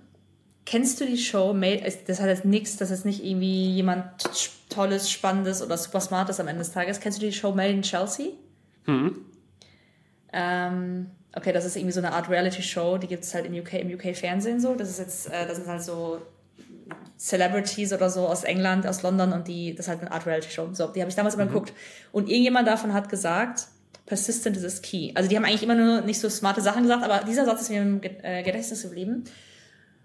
Und ich ähm, merke oft, wie krass ich an was dranbleibe. Also zum Beispiel, wenn ich einen neuen Job wollte, habe ich richtig hart irgendwie eine 300-Liste gemacht und habe mich da hab mich beworben, habe dann irgendwie geguckt, was der Status oder auch heute, ich wollte was unbedingt haben und es wurde überall gesagt, in Berlin ist ausverkauft, ausverkauft. Und ich habe dann wirklich alle möglichen Läden angerufen, bis ich das gefunden habe. Und dann habe ich mir noch ähm, gedacht, so Persistence is key, so. Also viele Leute geben halt einfach auf, bevor die ihr Ziel erreicht haben. Und das sehe ich so, so oft, also jetzt auch zum Beispiel mit meinem Office, dass ich das Office gelan- gelandet habe, das ist, das ist so krass. Und das ist einfach nur, weil ich pers persistent war, also weil ich so, wie sagt man eigentlich auf Deutsch, was heißt das denn? Per nach Ja. Nachgiebig? Nee. So, Also nee. persistent heißt, äh, würde ich mal sagen, ähm, ja, äh, Hartnäckig, ne? hartnäckig, genau. Ja, ich wollte Ja, auch genau. irgendwas mit nachsagen, ja. Äh, genau, einfach hartnäckig zu bleiben, einfach dran zu bleiben. So. Und irgendwann, irgendwann kommen die Results und das ähm, hat sich für mich schon so oft bewahrheitigt und so, so sehe ich mich auch. Also ich sehe mich als sehr, sehr hartnäckig an, wenn ich was will, Mhm. wenn ich es wirklich will. Ja, ich würde mal sagen, dein Karriereweg zeigt das auf jeden Fall, dass du hartnäckig bist. Und das, äh, also auch dann wieder ein Punkt von mir, ne, das ist, was ich in meiner letzten Antwort meinte. Also diese Persistence ist das Allerwichtigste. Sowohl wenn man ein eigenes Unternehmen gründet, als auch wenn man Karriere machen möchte, wenn man im Studium erfolgreich sein will. Man muss einfach am Ball bleiben. So. Ja. Äh, und, und ich, ich äh, äh, bin auch immer ein Fan davon, irgendwie auch äh, na, ähnlich wie Warren Buffett irgendwie Investmentstrategie ist, äh, cut your losses oder so, ne? Dass man einfach dafür sorgen muss, man muss jetzt nicht den mega Erfolg die ganze Zeit erzielen, aber man muss einfach am Ball bleiben und nicht äh, versagen. So, Ja. ne? Solange man einfach äh, sich kontinuierlich nach oben entwickelt und nicht hardcore failt, irgendwie kein Burnout bekommt und gar keine Lust mehr hat auf Studium und Karriere oder, oder sein Unternehmen völlig gegen die Wand fährt oder so, solange man sich dann einfach ein bisschen die ganze Zeit weiterentwickelt und am Ball bleibt einfach. Am Ball bleibt, einfach 5, 10, 15, 20 Jahre am Ball bleibt, weil so viele Leute entweder zu schnell wachsen wollen dann halt irgendwie runterfliegen oder sich halt nicht weiterentwickeln und einfach irgendwie, äh, ja, so halt nicht ambitioniert genug sind, am Ball zu bleiben, äh, schafft man es damit alleine schon, sich so von den ganzen anderen abzusetzen, dass man da einfach Ja. äh, Erfolg Absolut. erzielt. Okay, ähm, eines der besten Investments, die du je gemacht hast, kann sowohl Zeit sein, kann allerdings auch irgendwie finanziell sein. Fällt dir da irgendwas ein? Wo du sagst, das hat sich am meisten gelohnt? Also ich glaube, mein Studium, ehrlicherweise, Mhm. also ich glaube vom, vom vom Return, das hat mein Leben einfach eine ganz andere nochmal Kategorie befördert so. Also da wäre ich auch so nie, nie reingekommen, das auf jeden Fall. Hm, vielleicht eine Wohnung auch. Ähm, Mhm. Aber ja, das muss ich noch zeigen, wie, wie der richtige Return dann ist, wenn man sich den mal verkauft. Okay. Okay, also äh, Studium sagst du, das haben auch bisher alle anderen Podcast-Gäste gesagt. Irgendwie, auch wenn es 200k für ein MBA waren, war das beste Investment. Also in die eigene Karriere zu investieren, in das Studium zu investieren, das äh, scheint äh, hier recht sinnvoll zu sein. Was würdest du sagen, ähm, was ist so eine ungewöhnliche Gewohnheit oder eine sehr absurde Sache, die du magst, die dir gefällt? Gibt es da irgendwas? Wo man jetzt nicht auf den ersten Blick denkt, ah, äh, das machst du immer oder so. Da muss ich auch kurz überlegen. Schwierige Fragen, ne? Schwierige Fragen. Was haben denn andere Leute vorher gesagt? Das kannst du mal. Also, was haben andere Leute gesagt? Ähm, ich weiß gar nicht mehr, um ehrlich zu sein. Ich, äh, also es sind, sind halt irgendwie zum Beispiel, dass du ähm, ja gerne äh, irgendwelche äh, SpongeBob-Filme vorm Einschlafen hörst beispielsweise.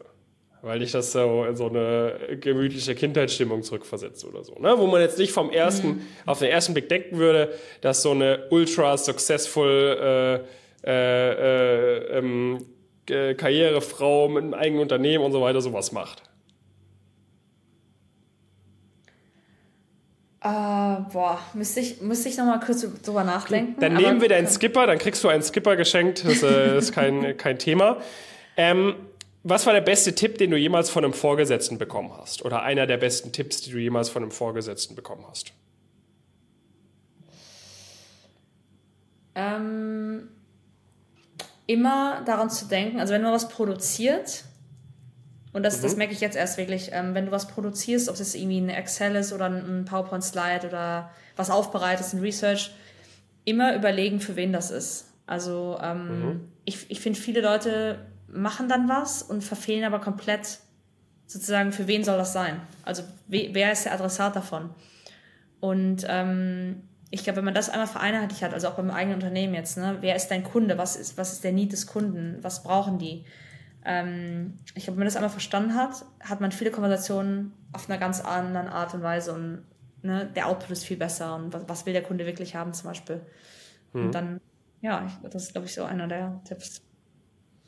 Und von deiner Seite Tipp an junge Leute, die Karriere machen wollen? Also wenn du so überlegst, okay, was sind so ein, zwei Sachen, die du jetzt noch nicht hast loswerden können, wo du sagst, okay, alle jungen Leute, die Karriere machen wollen, die auch zu Morgan Stanley wollen, die auch irgendwie zu, zu Hypergrowth Startups wollen, Schreibt euch das bitte hinter die Ohren. Also ich meine, ich glaube, Netzwerken und einfach so die richtigen Boxen zu ticken hilft natürlich und ist, glaube ich, auch Teil der Equation. Also irgendwie ne, eine bestimmte, zu einer bestimmten Uni gegangen zu sein, vielleicht vorher im Investment Banking oder Consulting gewesen zu sein, jetzt ganz konkret für diese Scale-Ups. Äh, und dann aber auch vielleicht irgendwie proaktiv. Also ich finde ehrlicherweise, wenn jemand proaktiv ist und vielleicht auf LinkedIn äh, sich meldet oder bei HR sich meldet oder auch einfach human zu sein. Also ich finde persönlich, das ist nochmal in diesen Tech-Unternehmen viel wichtiger, so approachable zu sein, einen coolen Charakter zu haben. Also ich kan kan kannte bei diesen Startups fast keinen, der einen lame Charakter hatte, weil die waren irgendwie, alles war so ein familiäres Umfeld, also einfach so auch mhm. einen Teil deines Charakters zu zeigen. Das fand ich persönlich, es kann aber auch sein, dass es einfach zeitlich zu weit vorne war so bei, ähm, bei Investmentbanken und so oder auch Beratungen, fand ich, war das weniger Teil der Einstellungskriterien so. Man wollte auch nicht, zumindest damals, ich kann es jetzt nicht judgen, wie das jetzt heute ist, aber man wollte damals nicht unbedingt wissen, wer bist du in deiner Freizeit so, wer bist mhm. du hinter der, hinter dem Suit sozusagen. Und ich finde, das ist viel wichtiger in kleineren Teams, eben bei diesen Startups und Scale-Ups, weil Leute wollen auch mit dir Wochenende was machen im Zweifel. Ja, das sind irgendwie alles junge Leute und die wollen dich kennenlernen und ähm, da auch ein bisschen Persönlichkeit durchblitzen zu lassen, finde ich super wichtig. Mhm. Ähm, was ähm, machst du, wenn du unkonzentriert bist? Wenn du äh, sagst, okay, äh, boah, ich muss jetzt hier eigentlich so einen Task noch machen, irgendwie drei, vier Stunden und ich merke, ich habe eigentlich keine Lust mehr, ich will eigentlich Schluss machen, aber ich muss es noch machen. Hast du da irgendwie so eine Routine, irgendeinen Song, den du anmachst, irgendein äh, Video, das du dir reinziehst, irgendwas, was du zu dir sagst? Äh, sonst irgendwie machst du fünf Liegestütze oder so? Hast du irgendwas, was du machst, wenn du merkst, okay, du bist unkonzentriert oder bist du ein Mensch, der einfach nicht unkonzentriert wird und einfach 100% Fokus hat den ganzen Tag? Nee, ich glaube, das hat keiner. Also ich glaube, ich muss schon sagen, dass ich, dass ich immer, was ich schaffen will, versuche zu schaffen einfach. Aber die To-Do-List kennst du ja auch, ne? Die ist einfach äh, ellenlang ja. und die hört auch nie auf. Äh, aber wenn es wirklich dringend ist, dann, dann kriege ich das auch hin. Also no matter, wie lange das jetzt dauert, sozusagen. Mhm. Ähm,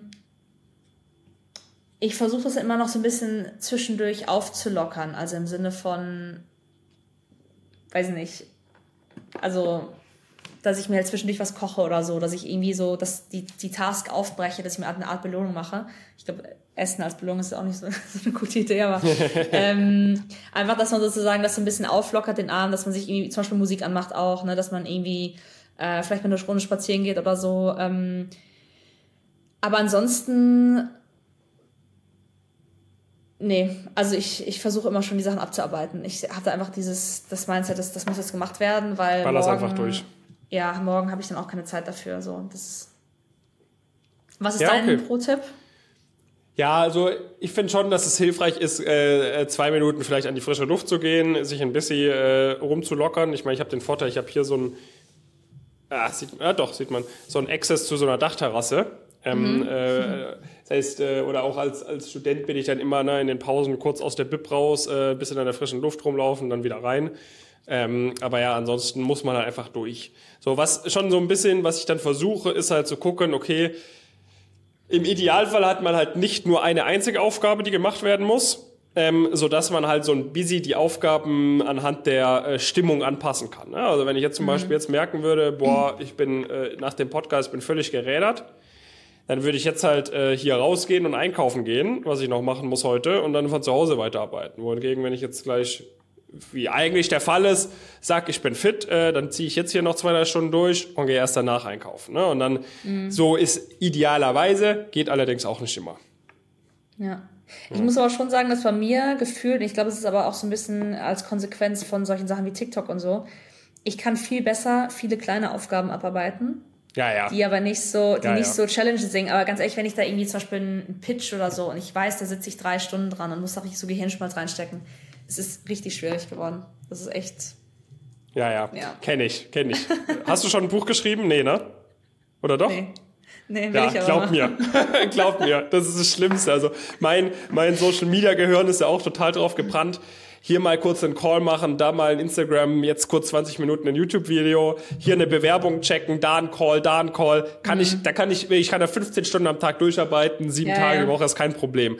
Aber sich dann von morgens bis abends hinzusetzen und du weißt, du hast noch irgendwie so sechs Wochen Zeit, um dieses Buch fertig zu schreiben und dir fehlen noch so 130 Seiten, das ist nicht, äh, das, das macht keinen Spaß. Und, und wirklich, es geht eine Stunde vorbei und du hast das Gefühl, du hast schon zehn Stunden gearbeitet. Also das, mhm. äh, das, das kenne ich auf jeden Fall. Aber deshalb, wie gesagt, One-Sec-App, äh, wenn du merkst, du bist oft unnötigerweise auf TikTok, äh, kann ich dir das auf jeden Fall empfehlen, äh, das, das zu machen. Okay, dann letzte Frage von meiner Seite oder letzte zwei Fragen. Frage Nummer eins, äh, gibt es Momente oder gab es Momente, wo du bereust, sage ich mal, Hardcore-Karriere gemacht zu haben ähm, und, äh, und nicht einen, sage ich mal, ganz normalen 9-to-5-Job gemacht zu haben mit geregeltem Einkommen, äh, geregelter Work-Life-Balance, äh, großem Freundeskreis, äh, langer Urlaub pro Jahr und, und, und. Gab es da schon mal Momente, gibt es da Momente oder sagst du, nee, das ist, äh, das ist vollkommen fein für mich? Ähm, ehrlicherweise immer mal wieder. Also ich hatte, glaube ich, so einen Moment auch, wann war das? Letzte Woche irgendwie, wo ich, also ich, man, man stellt schon manchmal in Frage, so ob dieses Lebensmodell, was man hat, ob das das Richtige ist, glaube ich. Also es hängt, glaube ich, auch immer irgendwie tagesperformancemäßig ab, ob irgendwas komplett schief gelaufen ist. Äh, ja, ob es halt gut läuft oder schlecht läuft gerade, ja. Ich glaube, das hängt so ein bisschen auch davon ab. Ähm, aber ich glaube, so 9 to 5, und ich habe auch Leute in meinem Umfeld, die, ähm, die das machen so, und das ist ja auch deren, deren Life-Choice, aber ich glaube, das würde mich nicht erfüllen, sozusagen. Also ich ja. glaube, dieses, ich glaube, ich brauche mal eine gewisse Risikokomponente in meinem Leben, auch ein gewisses Adrenalin und irgendwie das Gefühl, dass ich auf irgendwas hinzuarbeite. Ähm, aber klar, manchmal denkt man auch so, ja, ich hätte jetzt auch irgendwie gerne einen Urlaub, drei Wochen Urlaub im Jahr und äh, werde bezahlt und muss mich um nichts kümmern. Ja, du gibst Verantwortung an, an der Tür ab sozusagen oder ja, wenn man krank ist. Also solche Gedanken sind halt schon da. Ne? Ich weiß nicht, wie das bei dir mhm. ist als Unternehmer, aber äh, wenn du jetzt mal irgendwie ausfällst, ja, dann, also ohne mich läuft das Unternehmen jetzt de facto nicht weiter. So, das sind halt schon so Gedanken, wo ich denke, uiuiui, das ist aber irgendwie doch schon ganz schön riskant. Ähm, aber es halt, gehört halt dazu, ne? Es ist Teil des Games und ähm, I love the game. ja, genau, ne? Also ich sag mal, man kann sich immer beschweren. So, ich meine, ich, also ich, äh, also ich finde, das Gras ist immer grüner auf der anderen Seite. Ähm, ich glaube, äh, jeder, der irgendwie, oder sehr viele Leute, die irgendwie äh, 9 to 5 machen, die sagen dann auch, ach, wäre das toll, jetzt irgendwie mein eigener Chef zu sein und das nicht zu machen Ja, zu müssen genau. und das nicht machen zu können. Und dann äh, sagst du, dann hast du dein eigenes Unternehmen und sagst du, ach, das wäre jetzt schon entspannt, hier einfach mal am Wochenende abschalten zu können und und und. Also ich glaube, am Ende des Tages hat jeder sein eigenes Leben äh, gewählt. Äh, Wenn es einem nicht passen äh, passt, dann äh, sind die meisten, die hier zuhören, in der privilegierten Situation, auf der Stelle äh, ihr Studium halt abbrechen zu können, wenn es ihnen nicht gefällt, oder ihre Karriere, ihren Job zu kündigen und was anderes zu machen. Und solange man sich dazu nicht durchringen kann, ist es nicht so schlimm, wie man tut, in meinen Augen. Ähm, sondern da muss man einfach äh, zufrieden sein mit seinen Entscheidungen und äh, das Beste draus machen. Ja. Dann letzte Frage. Ähm, wenn du dich vergleichst mit der Julia irgendwie so vor 15 Jahren, frisch im Studium, frisch eingestiegen, ähm, äh, eine Sache, auf die du heute komplett anders blickst als damals, egal was es ist, was ist das und warum? Also wenn du jetzt so, so sag ich mal, Weltanschauung, Mindset, was auch immer so vergleichst damals versus heute jetzt nach 10, 15 Jahren in einer ziemlich fordernden Karriere. Äh, eigentlich zwei Sachen. Ähm, das erste, was mir in den Sinn gekommen ist, ist Gesundheit. Also ich habe und sehe immer noch meinen Körper als, sehr oder meine Gesundheit als sehr robust an. Das haben wir auch eingangs zu gesprochen.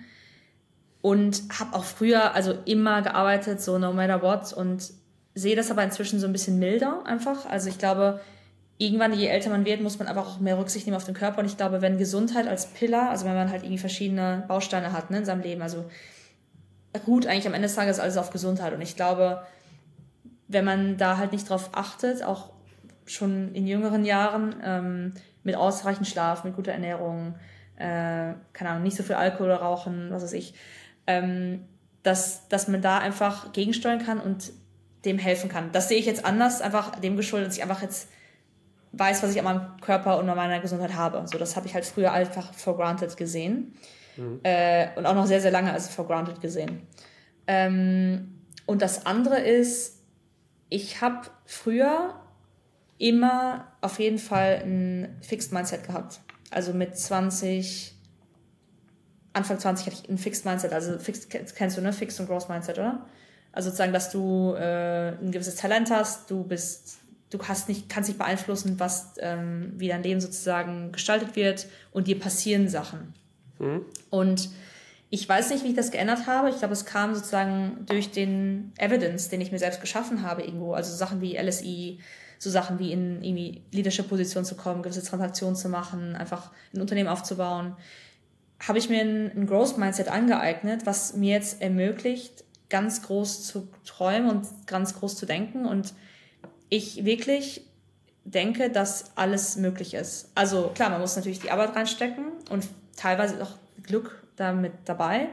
Aber ich glaube, dass alles möglich ist. So, und das, und das gibt mir so ein Lust auf, auf was die Zukunft bringt. So, ich habe so Lust zu sehen, was noch passiert und bin so gespannt, ähm, was das Leben noch sozusagen mit sich bringt. Ähm, und das ist, finde ich, ein richtig schönes Framing, was ich jetzt äh, gewonnen habe, sozusagen. Auf die Und ich Zukunft. fand, das war ein richtig schöner Abschluss von dem Podcast. Ja. Julia, vielen, vielen, vielen, vielen, vielen Dank, dass du dir Zeit genommen hast. Also ich fand, es war äh, wieder eine sehr, sehr inspirierende äh, Folge. Ich finde, es hat äh, äh, sehr viel aufgezeigt, ne? dass man jetzt nicht äh, irgendwie hier mit der perfekten Ausgangslage starten muss, um mega weit zu kommen, äh, dass man, äh, dass man äh, super viel lernen kann, dass irgendwie man, man seine, sein, sein Leben auch sehr gut in die eigene Hand nehmen kann, dass man sehr vielfältige Karrieremöglichkeiten auch hinten raus hat und äh, dass man halt auch nicht, äh, ja, nur weil man irgendwie für fünf, sechs Jahre irgendwie mega viel arbeitet, dann nicht äh, automatisch irgendwie keine Lust mehr hat, äh, weiter Gas geben zu, zu wollen und dass einem das auch am Ende des Tages die Türen ermöglicht zu völlig anderen Bereichen. Und ich bin super gespannt, was aus dir wird. Ne? Wenn ihr äh, bei der Julia irgendwie ein Praktikum machen wollt, euch bewerben wollt oder sonst mehr erfahren wollt, auch in den Podcast reinhören wollt, die entsprechenden äh, Socials etc. werden unten natürlich äh, wie immer verlinkt. Und wir freuen uns natürlich auch wie immer über einen Daumen hoch, wenn ihr es auf YouTube anschaut, oder über eine positive Bewertung, wenn ihr es irgendwo als Podcast anhört. Und in diesem Sinne, Julia, vielen Dank, dass du dabei warst und einen schönen Start Dank ins. Wochenende dir. Dankeschön, gleichfalls. Ich wünsche dir alles gut. Ich bin auch ganz gespannt, was, was bei dir noch äh, sich alles weiterentwickelt und ich werde es auch weiter verfolgen. Vielen Dank. Macht's gut, Leute. Ciao, ciao. Ciao.